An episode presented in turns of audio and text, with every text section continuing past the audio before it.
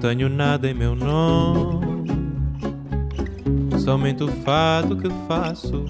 Esto es Vidas Prestadas, un programa sobre libros y sobre mundos posibles, un programa sobre ficciones, sobre historias, sobre no ficciones, un programa sobre todo aquello que puede caber en un libro, un programa que también se pregunta por los modos de escribir. Este es un programa para nosotros, los lectores. Nada.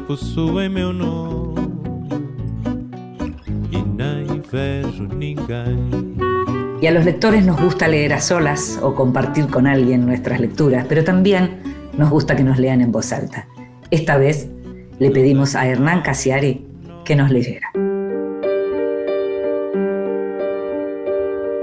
En voz alta. Cuentos breves, poesía, lecturas para compartir. Me acuerdo de que la noche antes de la ola, Helen y yo habíamos hablado de separarnos. No era complicado, no vivíamos bajo el mismo techo, no teníamos hijos en común, hasta podíamos pensar en seguir siendo amigos. Sin embargo, era triste.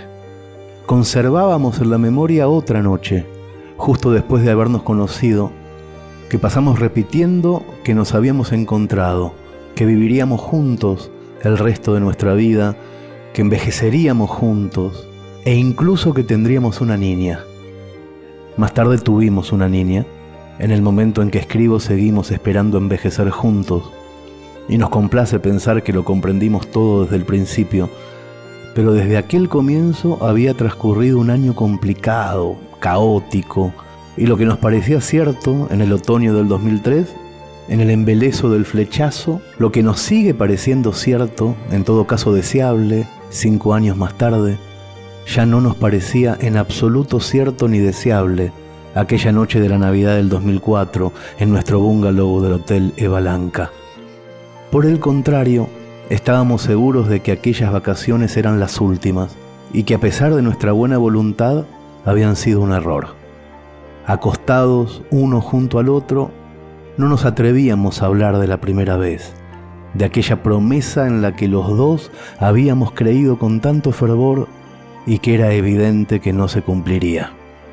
No había hostilidad entre nosotros, simplemente nos veíamos alejarnos con pena. Era una lástima. Así es el comienzo de la novela De vidas ajenas de Emanuel Carrera.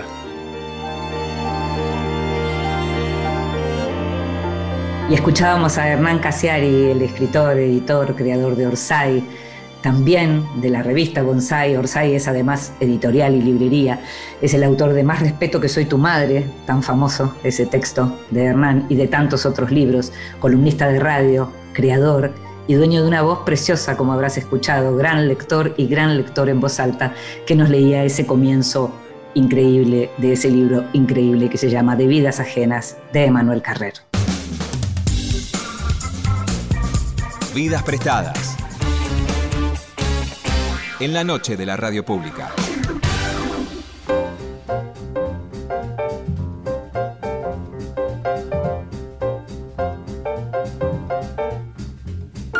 María Fernanda Ampuero nació en Guayaquil, Ecuador, en 1976.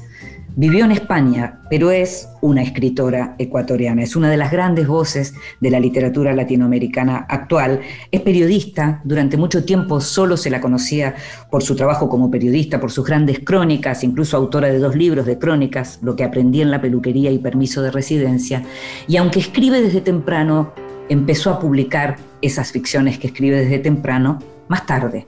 Recién en 2018 se publicó Pelea de Gallos, su libro de cuentos, un libro de cuentos al que le fue realmente muy bien y que se tradujo a varios idiomas.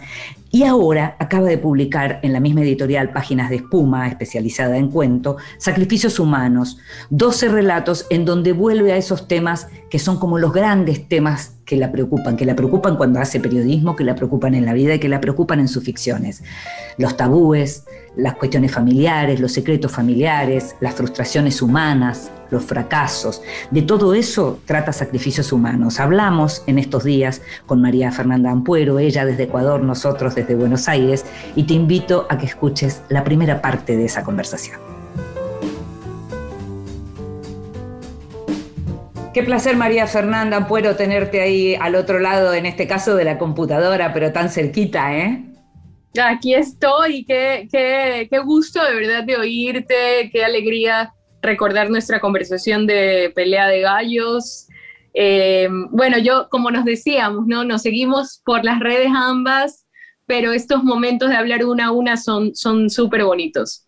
Así es. Y veía en tu nuevo libro, en Sacrificios Humanos, veía que una vez más arranca con una frase de Clarice Lispector, en el anterior arrancaba con Clarice Lispector y con una frase también de Fabián Casas. En este caso es Clarice que dice, escribir es también bendecir una vida que no ha sido bendecida. Me gustaría preguntarte, ¿por qué esta frase y por qué Clarice? Bueno, mm, fíjate que, mm, en, el, primer libro, en Pelea de Gallos, ese epígrafe llegó a mí como, como, como ese, esa luz, digamos, que, que, te, que te ilumina todo y dices, la frase era, ¿soy un monstruo o esto es ser una persona? No era una pregunta que ella se hace. Mm. Em, y me era, inevitable. Luego la de casas, de todo lo que se pudre, forma una familia, que siempre será para mí mucho más urgente y mucho más importante que lo de todas las familias felices se parecen. Este, pero en este caso, en este libro, yo, fíjate, eso es una de las cosas, la parte de los epígrafes, la parte de las citas, es una cosa que, mm, que es delicada, porque mm, tú, por supuesto, quieres que sea una especie de tráiler de tu libro, un resumen, una especie de hipermetáfora de las cosas que quieres contar.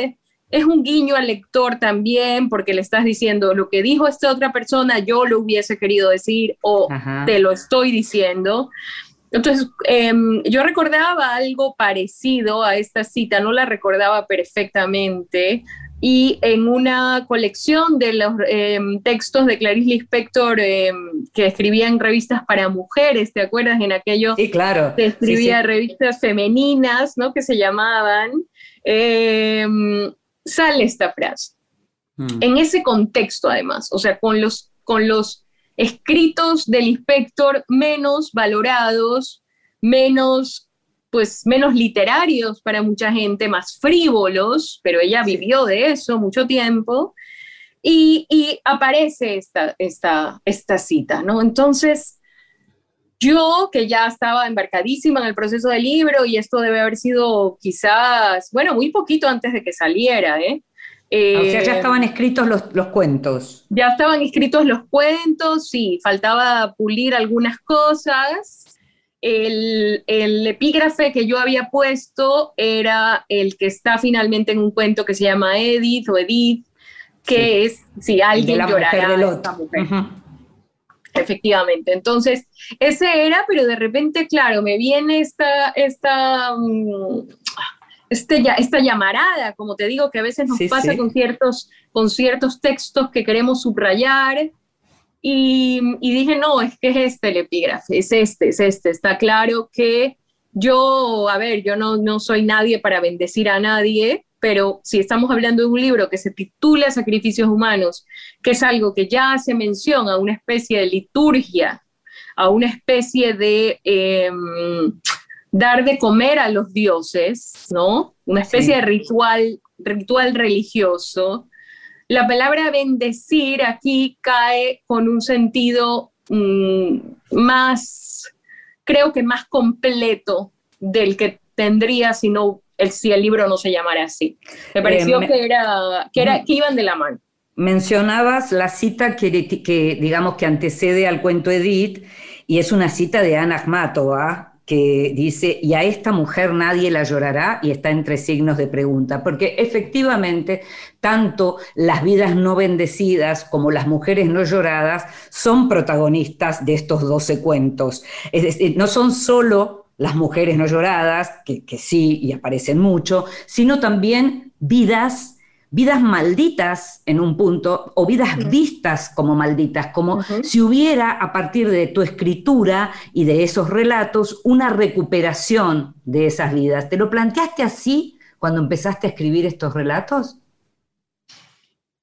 Em, no, no en todos, no. Eh, hay algunos en los que, por ejemplo, Freaks, que es el último relato del libro y también el último que escribí, Em, en Fritz sí que hubo, sí que hay un deseo, sigue habiéndolo, de que cada vez que alguien abre el libro salve a estos personajes. Sí. ¿no? cada vez que alguien lo lea, este, este, sobre todo este bebé, este bebé, este bebé que tiene hidrocefalia. Sí, sí, el cabezón. Mm. El cabezón em, se salve, ¿no? Yo creo que hay una cosa lindísima en la literatura y es que es que cada vez que un lector se acerca a tu libro, em, y si se acerca a tu libro y si ese libro va sobre redención o va sobre salvarse o va sobre bendecir, eh, cada vez que alguien abre ese libro hace eso, redime, bendice, salva, ¿no? Mm. Em, ese fue como el único porque es más en clave poética, tiene además jugué con el lenguaje que es más como de instrucciones, Mm. Mm, ya el libro estaba bastante cocinado, ya se llamaba Sacrificios Humanos, ya tenía epígrafe, ya todo. Entonces sí creo que fue, allí sí que hubo una conciencia muy clara de quiero salvarle la vida a esta criatura. Mm. Y en los otros, em, biografía, que fue el primero que escribí también, eh, no están en orden de escritura, pero en estos dos casos coincide. Eh, en biografía yo quería salvarme la vida a mí. ¿Vos eh, querías salvarle la vida a la María Fernanda Ampuero emigrante? ¿Inmigrante? Claro. Sí, mm. sí, mm. sí. Quería, quería, sí, quería que... Em, ¿Querías no haber pasado por lo que pasaste? O por lo menos que lo vieran. Por eso en ese cuento se mm. repite tanto lo de la mirada. Porque es que una de las peores cosas, o sea, claro que ser inmigrante casi siempre porque no estoy hablando de extranjero que va a estudiar o que va a, montar una empresa o que va con un fondo, un capital. Estoy hablando del trabajador extranjero, del emigrante, no, no, no de alguien que va en otras condiciones a vivir a otro país. Hmm. Em, esas personas tienen, por supuesto, una carga inmensa de horror en cada una de las cosas que les pasa, mucho miedo, mucho, mucho miedo de estar vivo, de estar por la calle, Em, pero claro, yo una de las cosas que vi peor de todo eso era la absoluta indiferencia y ceguera selectiva que tenían los españoles a mi alrededor. Mm. Y mm. yo, mi sensación era que yo caminaba o hablaba o estaba sentada en un lugar tomándome una cerveza en llamas. O sea, mi sensación literal era que yo estaba como esas personas que vemos que se queman en las protestas. O sea, yo sentía que era esa persona, esa, esa niña que corre en la mítica foto que creo que es en Vietnam. La de Vietnam, sí. Ahora, vos recién mencionabas lo de la mirada, entonces yo le cuento a los oyentes que lo que ocurre en este relato, que es uno de los largos, em, y, en donde María Fernanda trabaja mucho con el efecto de acumulación, ¿no? Suma una imagen detrás de la otra y, todo eso termina convirtiendo esto como en, un globo que arde, justamente. Y en mm. este cuento permanentemente aparece un véanme, véanme, o véanlas, o véanlo hay como una marca, esa es la mirada de la que estás hablando, ¿verdad? Sí, porque además mm, lo has dicho muy bien, este es un cuento que va increyendo todo, la, emoción, el miedo, la, sensación de que va algo horrible va a pasar, em, que empieza, que ya empieza diciendo, em, si me vieran, o sea, como, sí. qué imprudente qué loca dirán, pero quisiera que me vieran, quisiera que me vieran. O sea, empieza con deseo y termina con mandato. Sí, además esta cuestión, digamos, de la locura y la imprudencia asociada a la más absoluta necesidad. Me gustaría eh, leerles a los oyentes, porque hay un fragmento en este texto en particular, que esta idea de lo que mencionaba yo recién de la acumulación es muy potente y tiene mucho que ver con la cuestión de la violencia de género y con los femicidios, algo en lo que vos venís trabajando hace mucho tiempo, más allá de que se trate de ficciones, hay algo de la divulgación de este fenómeno espantoso hacia el que la humanidad hasta hace muy poco tiempo en general daba vuelta la cara. Y hay un momento en donde está la narradora está hablando, eh, lo que dice es em, las que se comieron las hormigas, las que ya, ya no parecen niñas sino garabatos, las muñecas descoyuntadas, las negras de quemaduras, los puros huesos, las agujereadas, las decapitadas, las denudas sin vello púbico, las despellejadas, las bebés con un solo zapatito blanco, las que se infartan del terror de lo que les están haciendo, las atadas con sus propios calzones, las vaciadas, las violadas hasta la muerte, las aruñadas, las que paren gusanos y larvas, las mordidas por dientes humanos, las magulladas, las sin ojos, las evisceradas, las moradas, las rojas, las amarillas, las verdes, las grises, las degolladas, las ahogadas que se comieron los peces, las desangradas, las perforadas, las deshechas en ácido, las golpeadas hasta la desfiguración este tipo de literatura es una literatura completamente ampuero. Me gustaría que me mm. cuentes cómo se construyó esta literatura. Bueno, esa, esa parte que acabas de leer es una parte que yo escribí llorando a mares. Y ahora que te oigo leerla, me, me vuelvo a llorar porque además claro, son, tú vas pensando en estas imágenes y no puedes, estas imágenes y no puedes dejar de pensar, por ejemplo, la niña colombiana que recogió también Laura Restrepo en Los Divinos, em, esta niña con su zapatito. Em, no puedes dejar de pensar en, en, todas esas mujeres bajo el cielo de Ciudad Juárez, ¿no? Que, que, que a las que quién sabe qué, le qué les hicieron, pienso en, las niñas de montañita, que tú sabes muy bien, dos las turistas argentinas, que quién sabe qué les hicieron a esas chiquillas que aparecieron en bolsas negras de basura, es decir, Em, pienso también en las desfiguradas con ácido, ustedes también tienen esa novela maravillosa, El desierto y su semilla, donde está esa, esa mujer ahí. Eh, de Barón Visa. De Barón Visa, esa, mujer desfigurada por su propio marido. Em, claro, yo, yo escribí esa, esa, sobre todo esa parte llorando, recordando mucho también a Bolaño, em, que hace también una, una enumeración es un poco un guiño también eh, de, las, de las mujeres desaparecidas en México. 11 mujeres desaparecen en México todos los días. Em, ¿Qué les pasa a esas mujeres? ¿no? Porque es que lo que hemos hecho también ha sido como em, eh, forrar en acero inoxidable las palabras. Y mm. entonces es muy difícil llegar cuando tú dices desaparecidas o dices el drama de los feminicidios o dices las em, mujeres que, que, no, ya no están con nosotras, cualquier eufemismo que tú quieras, lo que hacen es quitarle el horror absoluto de las formas en que estas mujeres las asesinan. Hmm. Y, y, yo no quiero, como tú bien decías, yo no quiero que eso de volver la cara hacia otro lado sea ya una posibilidad. Hmm. Decíamos la vez pasada cuando hablábamos, eh, yo te preguntaba algunas cosas y estuve recogiendo un poquito eso que habíamos estado hablando acerca de pelea de gallos, pero me parece que funciona de la misma manera. Te reconocías provocadora, hablabas de que te interesa más mostrar, eh, más que mostrar, hacer sentir. Eh, me interesa generar incomodidad. ¿Todo eso te sigue ocurriendo? Sí, más, sí, ah. más, y más. Yo no me quiero ir de este mundo, o sea, no te estoy diciendo que, que, que, que soy una ancianita, pero, pero yo soy una mujer grande, soy una mujer grande y, y, y, creo que este lugar desde que, miro, desde que miro el mundo no es el mismo que en el que lo miraba en todos esos, esos años que duró la escritura de, de Pelea de Gallos, que fueron desde que yo era muy joven.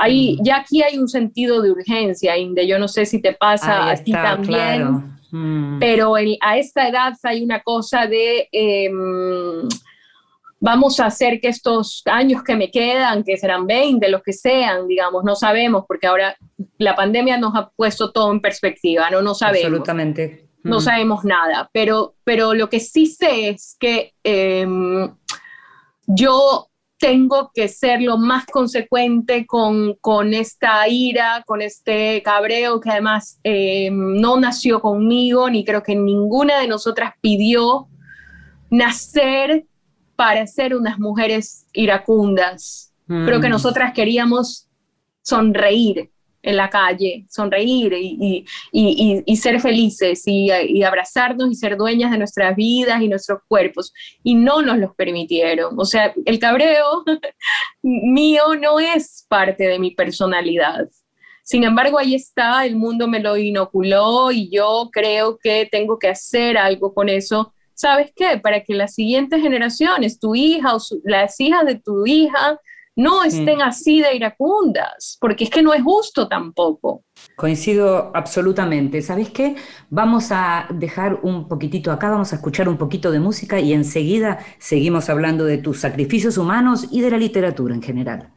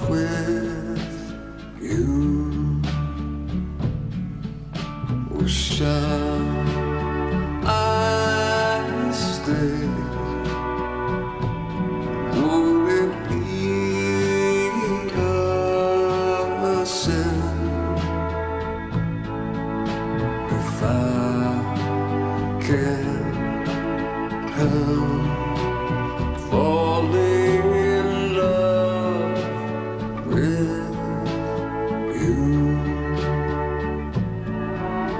Oh, like a river flows surely to the sea, darling, so.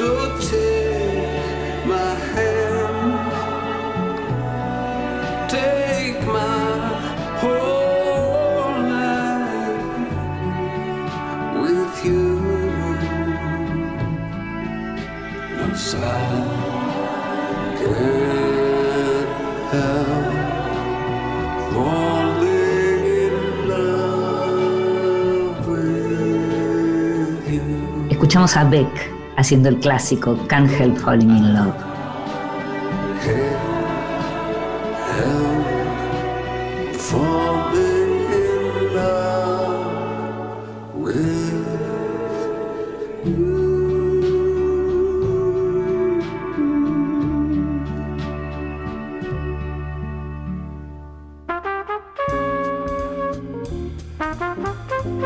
El extranjero libros de los que se habla en el mundo. En el año 2015, el gran grupo editorial Random House le pagó a una chica de 25 años un adelanto de 2 millones de dólares por un manuscrito y por los próximos dos libros que ella fuera a escribir. El manuscrito era el de la novela Las chicas, una novela que rápidamente se convirtió en bestseller, que fue un fenómeno literario también para la crítica, y en donde su autora, Emma Klein, esta chica de solo 25 años, se introducía en el mundo y en la cabeza de las adolescentes, de unas adolescentes en particular, estas chicas que rodeaban a Charles Manson, al asesino, las llamadas ángeles de Manson. Eh, con ese libro le fue muy bien. Después hubo un escándalo vinculado a, a una expareja de Emma Klein que la denunció por plagio. Eso no prosperó y Emma Klein vuelve al ruedo con una nueva novela también vinculada a un tema de famosos, por llamarlo así. En este caso la novela se llama Harvey también será publicado por Anagrama, y cuenta qué pasa por la cabeza de Harvey Weinstein, el megaproductor, el, el gran denunciado del Me Too, denunciado por 80 mujeres por abusos, tal vez lo recuerdes, el todopoderoso de Hollywood. ¿Qué pasa por la cabeza de Harvey Weinstein? Te decía, mientras espera la sentencia, una sentencia que finalmente fue a 29 años. Weinstein está preso y es como el gran símbolo de este momento y esta revolución de las mujeres y este, este momento de denuncia generalizada de abusos, en este caso en la industria del cine en Estados Unidos. No es un libro que trate cuestiones morales, eh, se toma libertades, como por ejemplo inventarle que tiene hijas mujeres y demás, es una creación a partir de esta historia. A ella le interesó puntualmente, dice, saber que mientras esperaba el fallo, mientras estaba encerrado, enclaustrado apenas con algún amigo, lo que él hacía era escuchar qué se decía de él y sobre todo googlearse, saber qué se decía en Google de él. No hay juicio moral, te decía, y ella, Emma Klein, presentando el libro en España, dijo, yo no soy jueza, escribo novelas, en la ficción solo necesitas tener preguntas, no respuestas. Cualquier persona que cree saber firmemente lo que está bien y puede separarlo de lo que está mal, no son escritores de ficción para mí o quizás no soy lo, suficientemente inteligente para ofrecer un juicio moral en los libros. Ironizó, ironizó, perdón, ironizó Emma Klein mientras presentaba este libro en España, que como te decía, cuenta qué pasa por la cabeza de este hombre que alguna vez fue el dueño de toda la industria del cine en Estados Unidos y hoy es un preso más que seguramente va a querer leer esta novela como lee frenéticamente todo lo que se dice sobre él. Estás escuchando Vidas Prestadas con Inde Pomeráñez.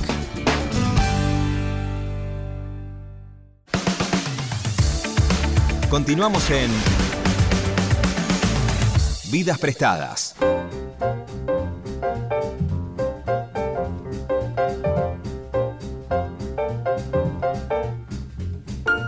Y seguimos en Vidas Prestadas, este programa sobre libros y sobre mundos posibles, y seguimos conversando con alguien muy querido y con alguien muy admirado, que es María Fernanda Ampuero, ella en Ecuador, nosotros desde Buenos Aires, y estamos hablando de Sacrificios Humanos, su segundo libro. María Fernanda escribe hace mucho, pero publica hace poco. ¿Y cómo es eso de ahora saber que hay una carrera literaria con formato libro, porque existían los libros periodísticos, pero no existía la ficción. ¿Cómo es ahora? Muy raro, muy raro. ¿Para qué te voy a mentir? Rarísimo. Eh, yo siempre estuve del otro lado, mi carrera empezó muy jovencita, yo empecé a escribir periodismo creo que a los 20, 20 o 21, algo así, empecé a hacer mis cositas en la prensa. Entonces, yo tengo una, una bueno, 20, 25 años haciendo eso, con lo cual estoy muy, muy eh, cómoda y a gusto y, sé mi lugar, digamos, mi lugar de enunciación. Y, y, a mí, yo me sentía muy contenta de estar allí del lado que tú estás, haciendo preguntas, es un trabajo que a mí me encanta. Eh, dar un paso a, un lado, digamos, y, y, más bien escuchar y preguntar las cosas adecuadas como para como para que la persona sea quien diga las cosas. Sí, sí, em, Y de pronto el foco cambia con, con Pelea de Gallos. Em, estoy un poco más expuesta y eso no siempre es positivo para mí, no, no siempre me siento bien ni a gusto.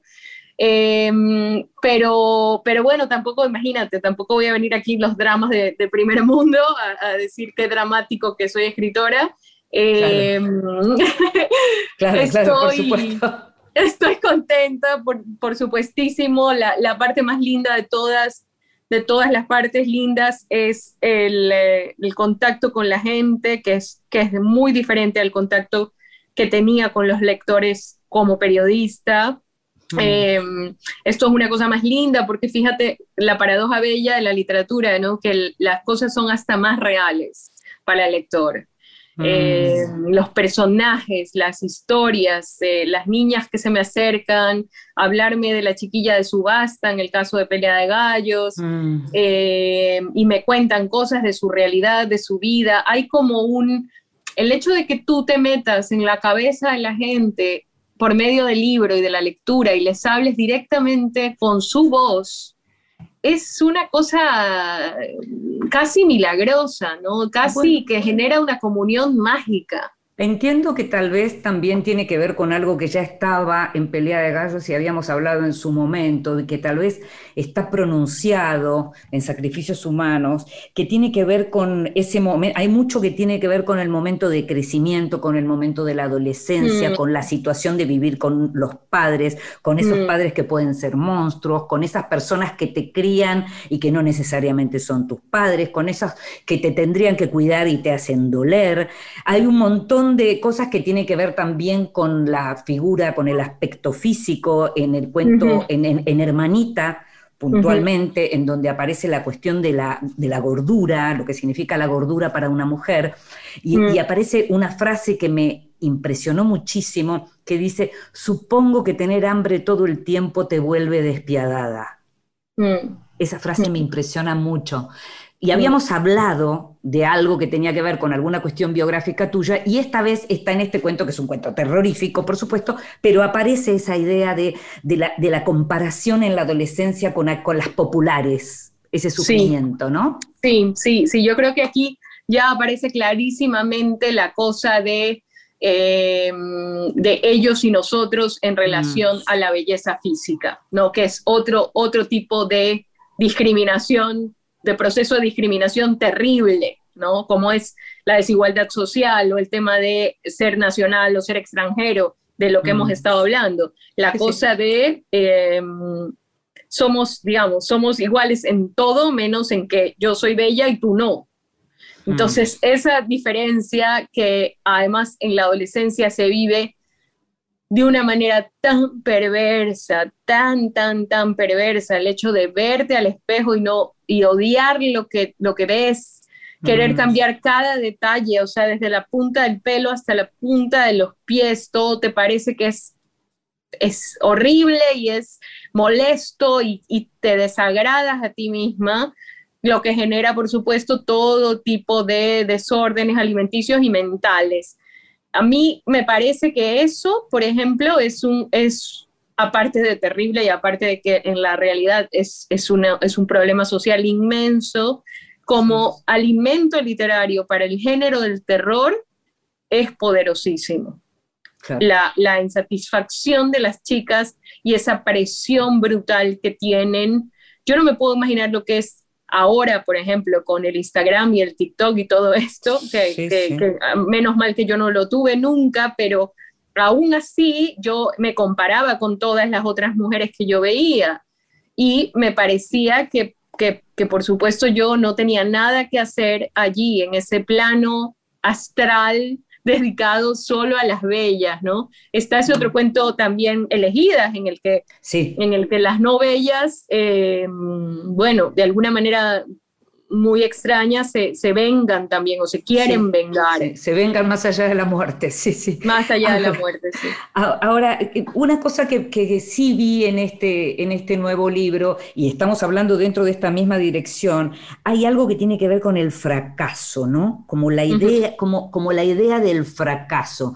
Me gustaría que me cuentes un poco cómo vivís vos esa idea del fracaso, que después se vuelca en tu literatura es una bellísima pregunta, Inde. Muchas gracias, porque eh, creo que a veces con este tipo de entrevistas te permites conocer mejor tu libro de lo que lo conocías y eso que tú lo escribiste.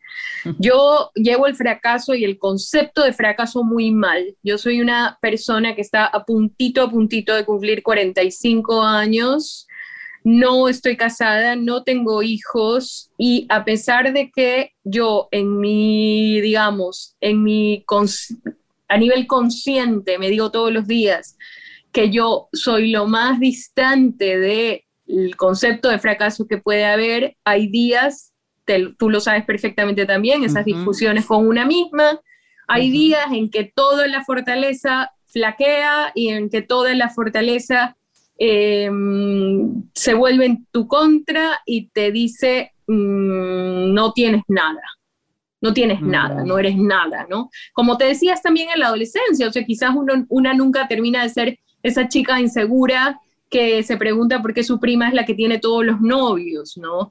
Em, bueno, pues yo también me pregunto, ¿qué, qué, qué hubiera pasado o qué, o qué va a pasar? Porque ya empiezas a pensar en los años siguientes, en los años ya de la decrepitud y piensas, ¿Qué va a pasar? ¿Qué, todavía, te, todavía te falta, te, aseguro que viene peor, ¿eh? te aseguro que viene peor.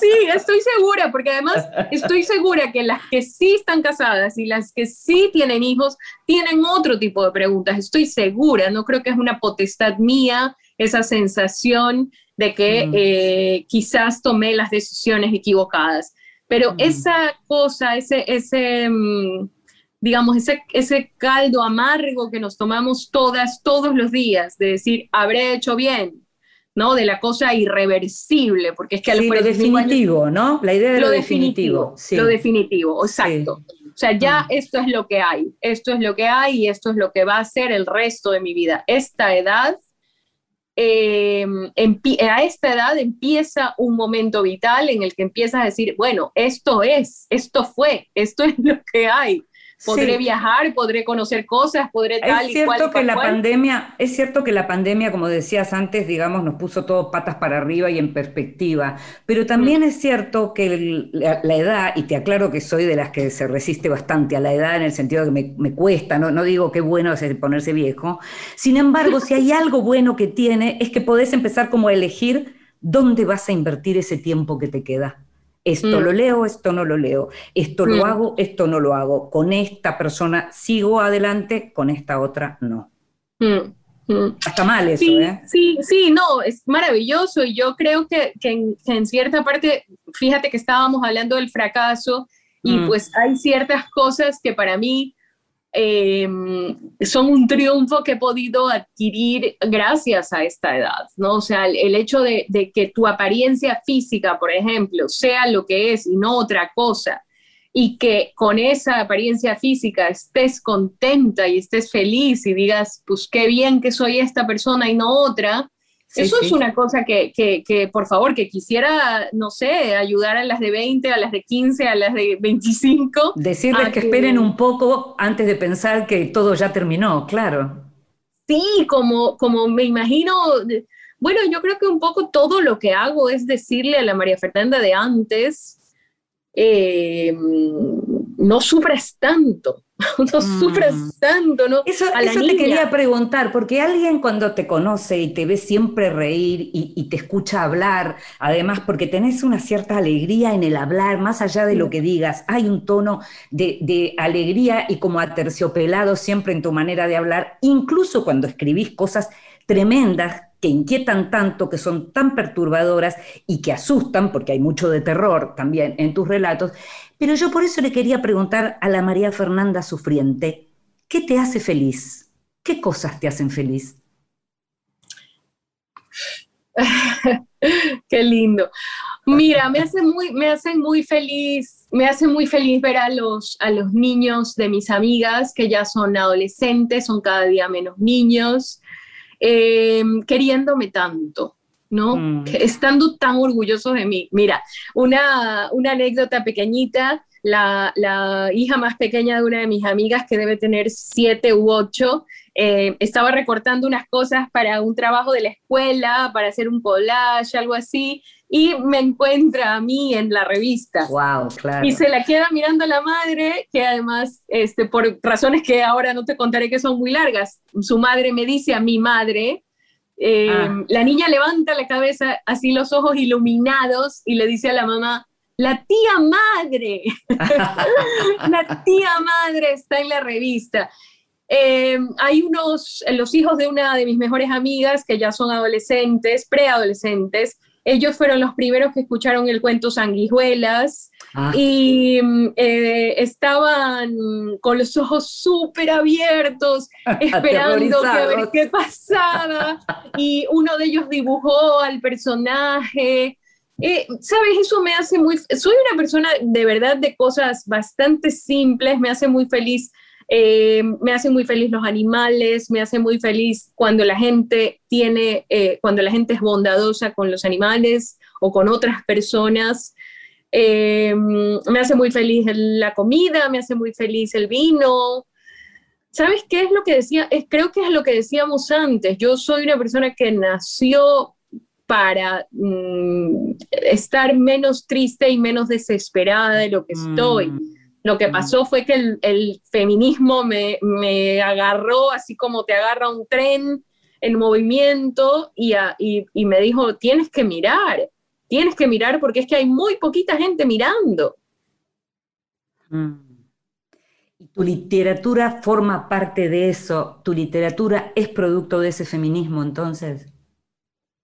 Todo yo, toda yo, mm. todo lo que hago, todo lo que soy, la, conversación que estoy teniendo ahora mismo contigo, pero también la forma en la que vivo, el, cómo es mi casa, mm, qué tipo de cosas leo, qué tipo de cosas veo, em, qué tipo de cosas me mantienen alerta.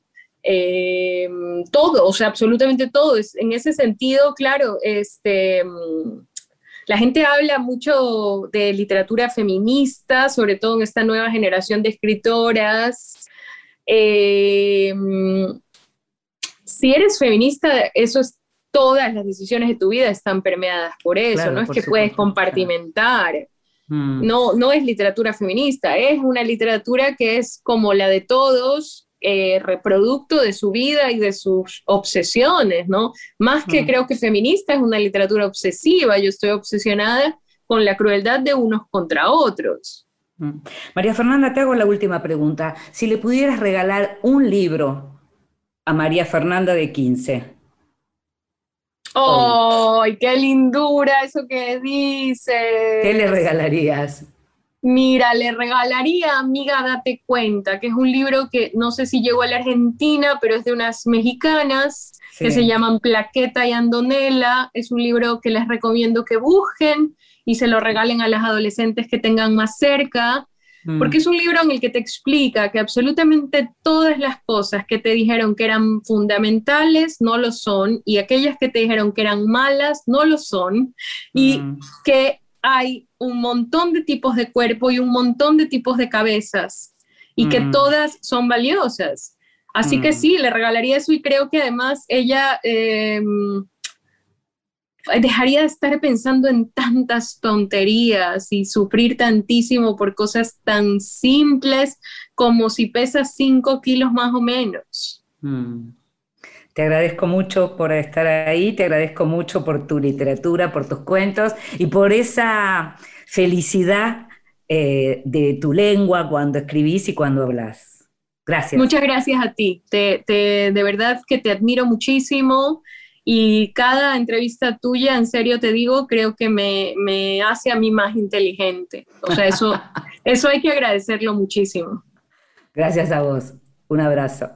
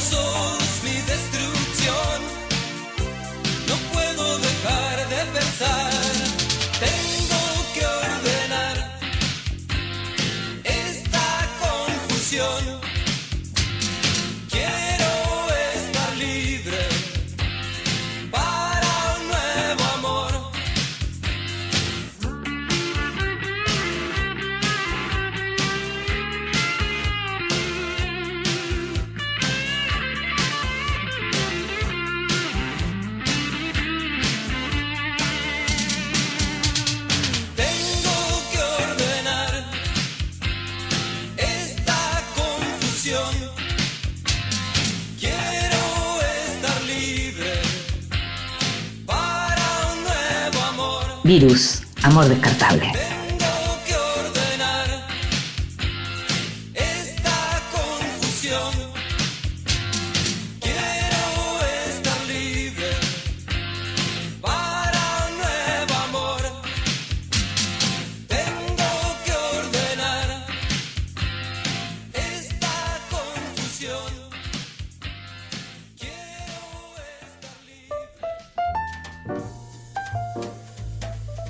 Te regalo un libro. Recomendaciones y sugerencias para tomar nota. Hola, Inde. Hola a todos tus oyentes. Soy Maxi Leniani, periodista, poeta. Me propusieron que eligiera un libro que para mí es eh, importante, que para mí es un libro que vale la pena. Y el libro que elegí es un compendio, una selección de ensayos de Chesterton, ese enorme autor inglés que mm, independientemente de su obra ficcional, en los ensayos, desde aquel momento en que los leí por primera vez, el libro se llama Correr tras el propio sombrero y otros ensayos, traducido y prologado por Alberto Mangel y editado por Acantilado, desde aquel momento eh, me dio una felicidad eh, muy, muy difícil de comparar con otras lecturas, por la brillantez, por la por la capacidad del sentido del humor, de la defensa, de la cosa quijotesca, de lo paradójico, em, de la celebración de cualquier cosa que uno podría perderse de celebrar en la vida,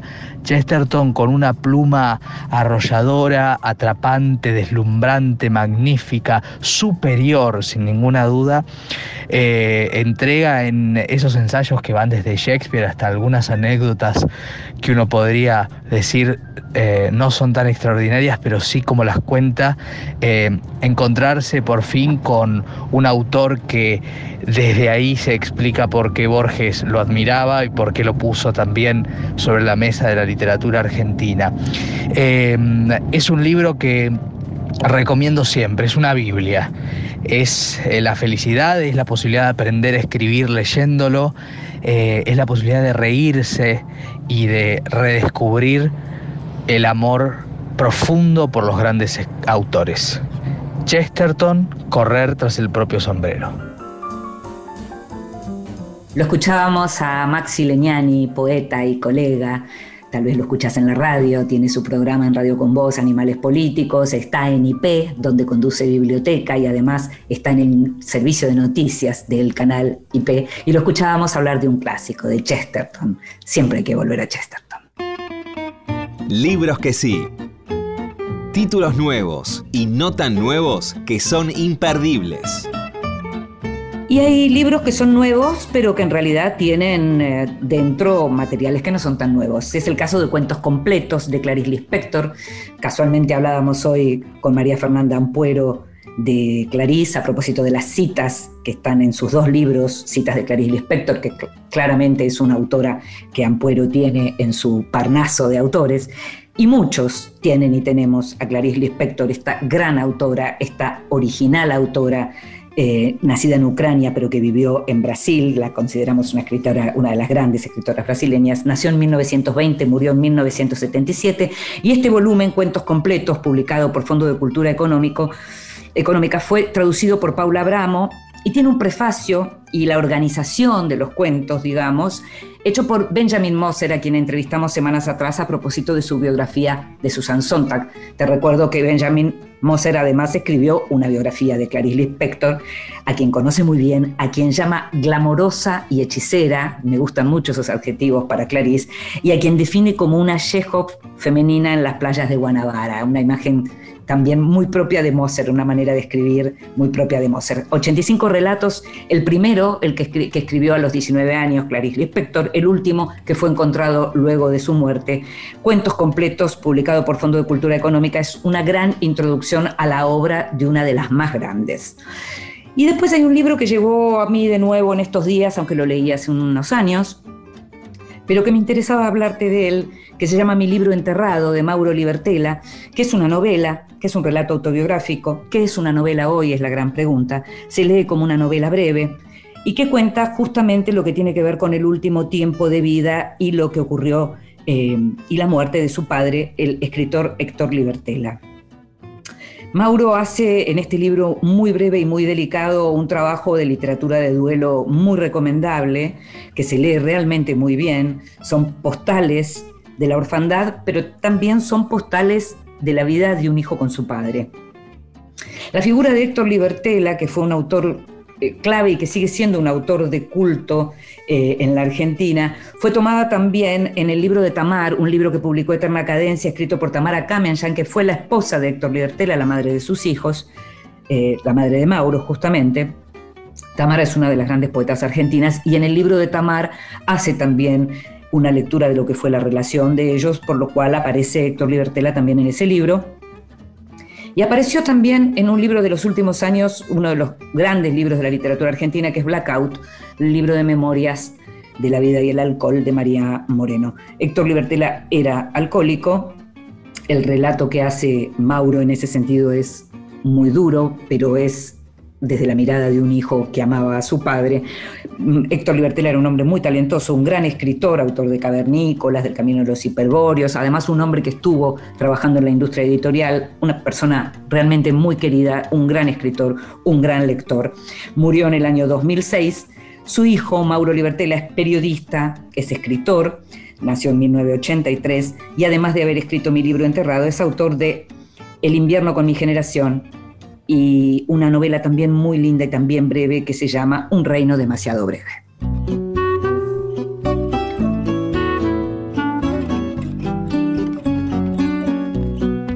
Bueno, y nos vamos. Esto fue Vidas Prestadas. En la operación técnica estuvo Jorge Falcone, produciendo y consiguiendo todo y mucho más, como siempre, Gustavo Kogan. Me llamo Inde Pomerania y nos estamos escuchando.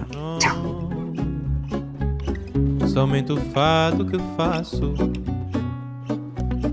Meu coração não tem fome. Mora num pequeno espaço. Vivo da vida que passa.